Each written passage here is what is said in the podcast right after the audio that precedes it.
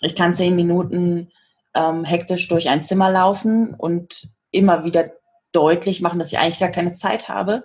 Ich kann aber in die gleichen zehn Minuten in einen Raum kommen, Augenkontakt aufnehmen, mich hinsetzen, klar kommunizieren. Ich habe zehn Minuten, die bin ich jetzt hier bei dir.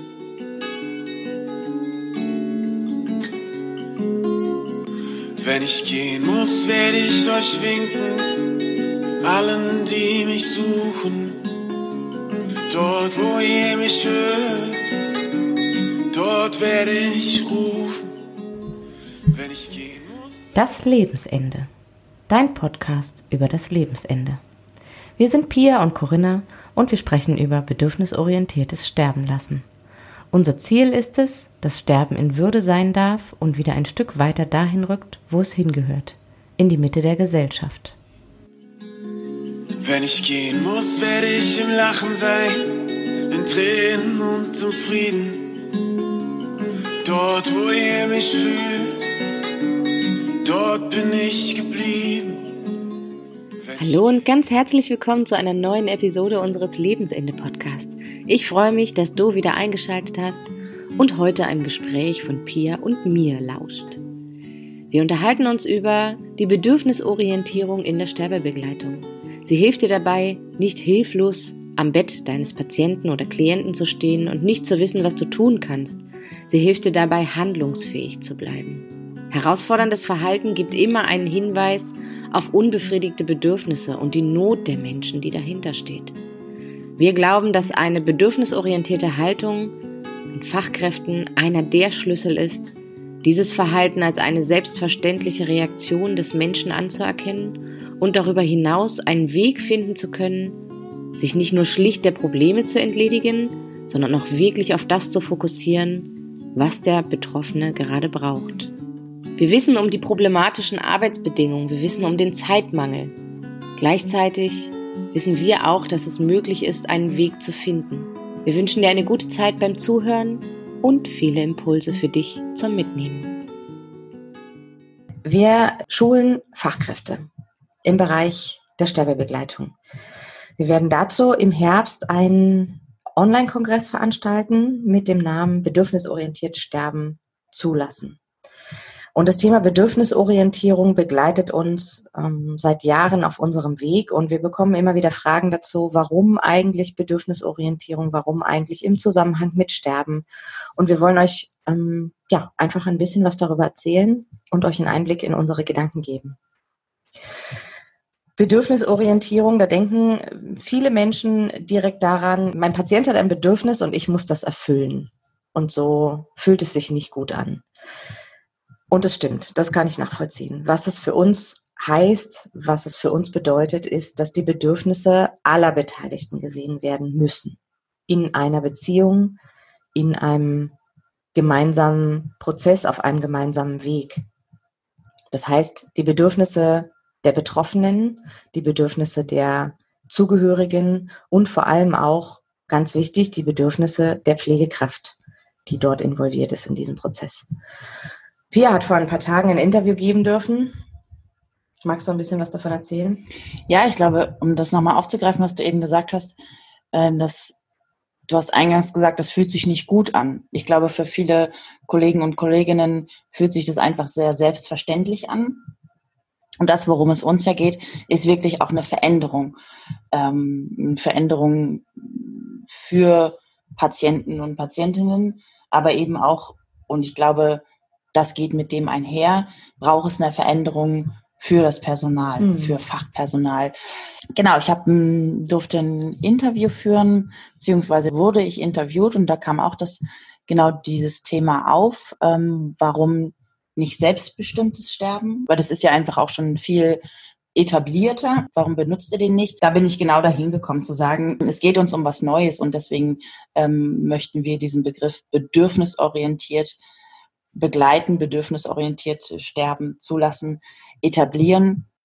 Und warum ist es so wichtig, dass alle gesehen werden? Also warum können wir uns nicht als äh, Pflegekraft ein Stück weit zurücknehmen und sagen, meine Bedürfnisse haben jetzt hier gerade keinen Platz und keinen Raum und ich kümmere mich jetzt ausschließlich um die Bedürfnisse des Sterbenden und den Zugehörigen. Warum braucht das alle? hat ja auch so beides. Ich vergleiche das immer gerne ähm, und da kommt es ja auch ursprünglich her aus dem Familienleben, ne, bedürfnisorientiert Familienleben. Und da glaube ich, natürlich gilt es an manchen Punkten zu gucken, wer steckt gerade mit seinen Bedürfnissen zurück.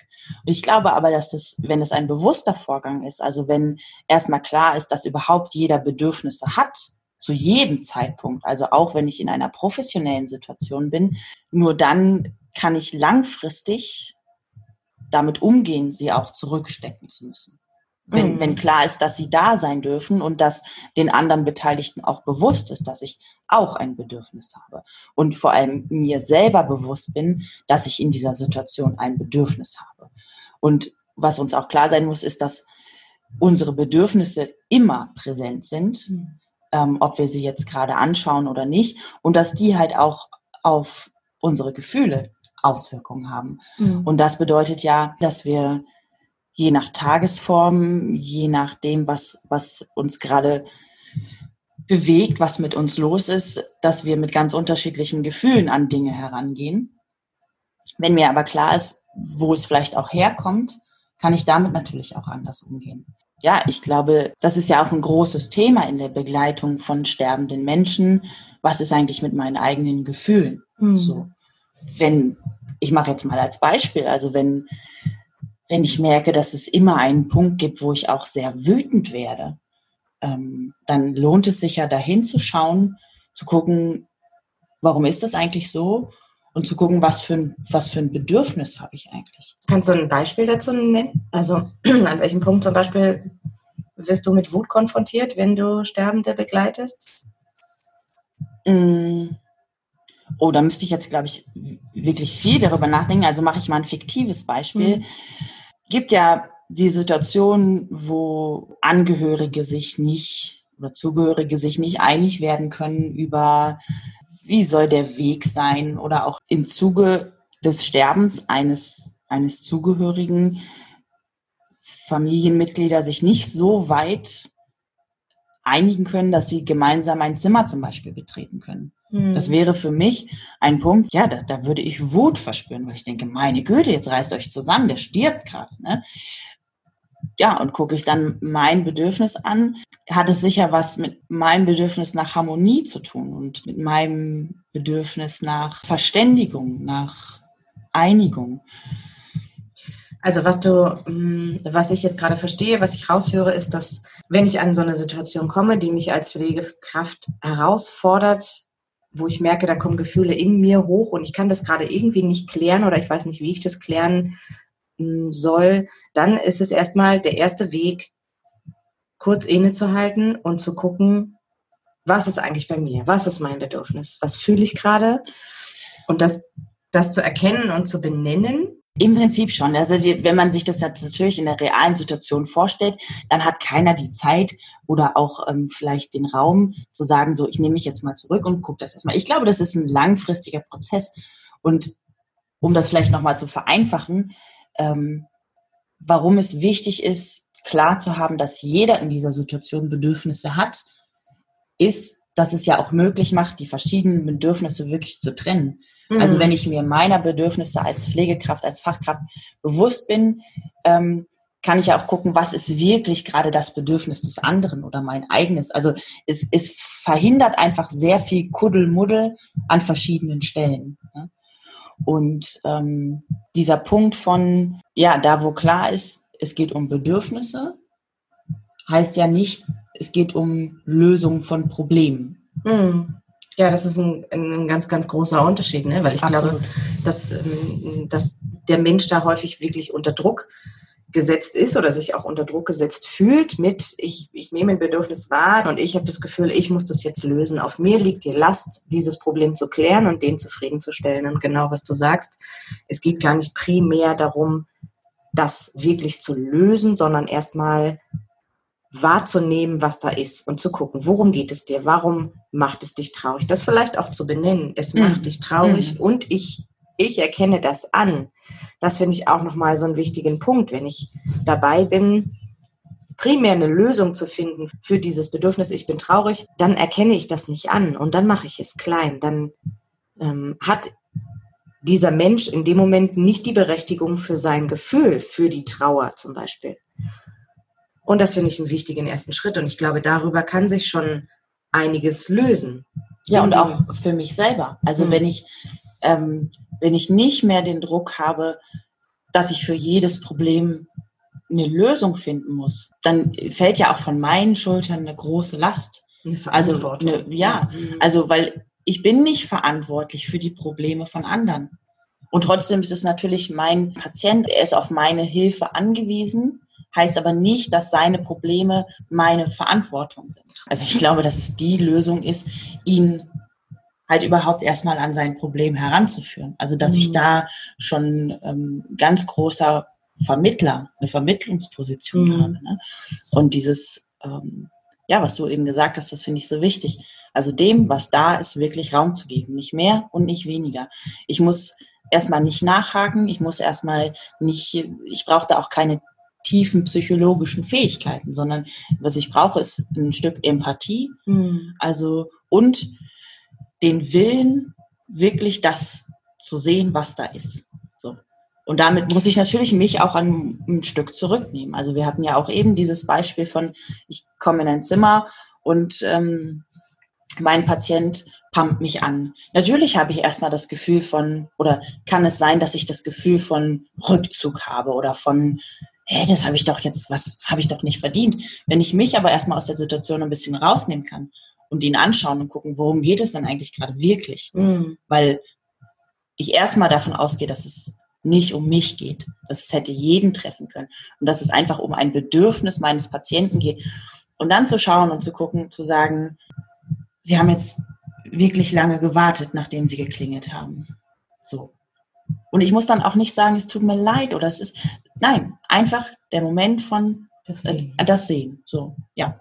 Und dann kann ich gucken, was passiert bei meinem Gegenüber. Vielleicht schreibe ich nicht beim ersten Mal ins Schwarze, dann kann ich auch noch mal ein Stück weitergehen. Also da kann man ja, da kommt man auch ins Gespräch und ich glaube, jeder wird es auch bei sich selber bemerken, wenn er, wenn er gesehen wird, dann geht auch ein Stück einfach ja das Herz wieder auf. Mhm. Ne? Und dann gibt es einen, einen Weg. Und da lässt sich so schön auch nochmal der Bogen ziehen zu dem, was wir eben hatten ähm, wenn es um die Lösung geht oder eben nicht die Lösung. Also Bedürfnisorientierung bedeutet Orientierung, sich an mhm. den Bedürfnissen orientieren und nicht Bedürfnisse lösen. Ich kann sein Bedürfnis, ganz schnell da zu sein, nachdem er geklingelt hat, das kann ich A, in dem Moment nicht mehr lösen, weil der Moment um ist. Mhm. Und ich kann das auf langfristig auch nicht immer lösen. Mhm. Ich bin eine Pflegekraft, ich habe andere Patienten, die klingeln, ich habe ähm, andere Dinge, die ich zu tun habe. Ich kann ihm nicht versprechen, jedes Mal, wenn er klingelt, unmittelbar da zu sein. Und das, wenn ich das Gefühl habe, ich müsste das lösen, das macht mir Stress, mhm. das macht mir Druck und das macht mir auch ein ungutes Gefühl dem Patienten gegenüber. Du forderst von mir, hier zu sein, schnell hier mhm. zu sein. Ich kann das nicht. Wie kannst du das von mir fordern? Weißt du nicht, was ich zu tun habe? Ja, und, und dann, dann ist man in einer, genau dann ist man in, einer, mhm. in einem Kreislauf, der unheimlich unproduktiv und unzufriedenstellend für beide Seiten ist. Ich bin fest davon überzeugt, sein Bedürfnis zu sehen. Sie wollten, dass ich schneller da bin. Sie haben das Gefühl, dass sie zu lange gewartet haben. Sie fühlen sich alleingelassen von mir. Wenn ich das schaffe, zu benennen. Oder sie haben Angst, dass im Notfall nicht schnell genug jemand ja. da ist. Also wir müssen einfach auch die Hilflosigkeit unseres Gegenübers anerkennen. Ähm, natürlich bei manchen mehr, bei manchen weniger, aber ich, ich vergleiche das auch gerne mit dem Beispiel, also Kinder haben Bedürfnisse und natürlich bin ich gerade so in den ersten anderthalb Jahren als Mutter, als Elternteil bei einem Kind eher die, die ihre Bedürfnisse zurücksteckt. Und ähnlich sehe ich das halt auch bei, bei einem kranken, pflegebedürftigen Menschen. Also er ist halt von Natur aus in dem Moment bedürftiger als ich. Ne? Was nicht heißt, dass ich eben keine Bedürfnisse habe. Und was auch nicht heißt, dass du jedes Bedürfnis unmittelbar angehen oder erfüllen musst. Ja, ich, das, das denke ich ist eine Abwägungssache. Ne? Ja, ne? Also da genau. muss man einfach gucken. Es gibt Bedürfnisse, die müssen prompt erfüllt werden, gar keine Frage. Und es gibt Bedürfnisse, da habe ich sicher einen, einen gewissen Spielraum, wenn mm. ich mhm. eine klare Kommunikation dazu habe. Mm. Also ich bin in fünf Minuten da. Bedeutet aber auch, ich bin in fünf Minuten da und nicht in 45 Minuten, weil natürlich ist es auch da, also Begleitung, Bedürfnisorientierung bedeutet immer auch dass ich eine Bindung habe. Ne? Also dass, es eine, dass ein Vertrauen entsteht, weil nur dann habe ich natürlich die Möglichkeit auch das offen zu legen und wahrgenommen zu werden und eben auch wahrzunehmen. Und es ist ein, ähm, also ich habe gerade zwei Punkte im Kopf. Ähm, zum einen hast du gerade die Zeit angesprochen. Also was, was uns auch entgegengetragen wird, ist, wir haben keine Zeit dafür. Wir, wir können es nicht leisten, noch zusätzlich drauf. Und ich bin überzeugt davon, dass das nicht mehr Zeit in Anspruch nimmt als der nicht bedürfnisorientierte Weg.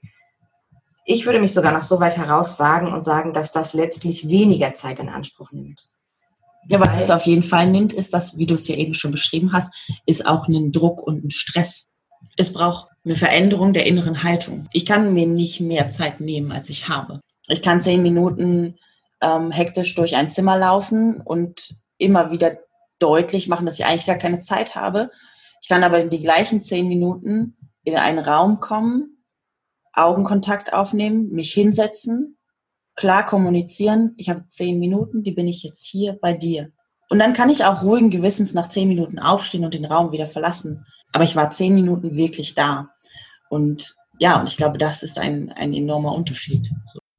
Und das ist der zweite Gedanke, den ich gerade im Kopf hatte. Wenn ich in Beziehung gehe, entstehen Konflikte, dann entstehen Probleme. Mhm. Wir sind Menschen, wir, wir sind dynamisch, wir sind beweglich. Das, das kann nicht ohne Reibung und ohne Konflikte und ohne Probleme abgehen. Der Punkt, die Basis liegt darin, das anzunehmen, das zu erkennen, dass ich Konflikte nicht wegmachen muss und auch nicht wegmachen kann. Sie sind einfach da, sondern dass es gilt, einen Weg zu finden, sie zu gestalten. Ich habe das Gefühl, dass viele Menschen einfach auch nach Harmonie streben und das ist dann ein, hey, wenn ihr bedürfnisorientiert arbeitet, dann ist ja immer alles gut bei euch, dann ist ja immer Harmonie, dann mhm. versteht ihr euch gut, dann, ähm, dann habt ihr nie Konflikte, aber nein, so ist es nicht. Also mhm. die Konflikte sind genauso da und ich habe für mich annehmen können, dass die da einfach hingehören und sie fordern mich heraus, sie fordern meine Beziehung heraus und ich fühle mich aber einfach auch ähm, befähigt, diese Konflikte mitzugestalten und ihnen nicht ausgeliefert zu sein. Hm. Ich würde ja noch ein so ein klassisches Beispiel für Bedürfnisorientierung, die Forderung eines Patienten nach dem Ich möchte jetzt sterben, wo wir doch schon, glaube ich, auch sehr intuitiv einfach daraus, dass wir wissen, wir können ihm diesen Wunsch gar nicht erfüllen, ganz unabhängig von unserer eigenen Haltung und moralisch-ethischen Einstellungen sind wir viel intuitiver in dem, dem Bedürfnis nach dem, hinter dem Wunsch gucken. Und das ist ja auch ein wichtiger Aspekt in der Bedürfnisorientierung. Also Bedürfnisse und Wünsche sind ein deutlicher Unterschied. Ja. Es gibt ja durchaus das Phänomen, dass bei Patienten ununterbrochen Wünsche entstehen. Und die gilt es ja nicht zu erfüllen. Also, sondern wirklich zu gucken, was ist denn das Bedürfnis dahinter? Mein Patient sagt mir gerade, er will jetzt sterben. Was führt dazu? Und dann kommen wir ja häufig darauf, dass wir merken, er hat Angst, er hat vielleicht Schmerzen, also all die Symptome, die einfach so am Lebensende ähm, ja doch sehr häufig sind. Er hat Angst vor Atemnot, er hat Angst vorm Alleine sein. Und wenn wir, wenn wir dann den Bogen kriegen können, A, nicht sofort in der Lösung zu sein, sondern zu erkennen, zu benennen, darüber zu reden. Du hast Angst vor dem und dem, du hast Schmerzen, du fühlst dich einsam und das alles macht, dass du nicht mehr leben möchtest. Das macht es für dich nicht mehr lebenswert. Wie müsste es denn sein, dass es wieder lebenswert für dich ist? Dann habe ich es immer noch nicht gelöst, mhm. aber dann habe ich es gesehen, habe es anerkannt, habe hab ihn wahrgenommen und, und dann kann daraus ein Ansatz entstehen. Mhm. Eine, eine Auseinandersetzung damit, eine Kommunikation. Und was ich persönlich und du, glaube ich, auch ähm, oft erlebt habe, ist, dass genau darüber der Wunsch zu sterben wieder geht oder wieder schwindet. Und das kann man nicht, möchte ich nicht verallgemeinern, das, das möchte ich nicht jedem Patienten zuschreiben, aber dass sich dadurch so vieles löst, dass dahinter was ganz anderes steht.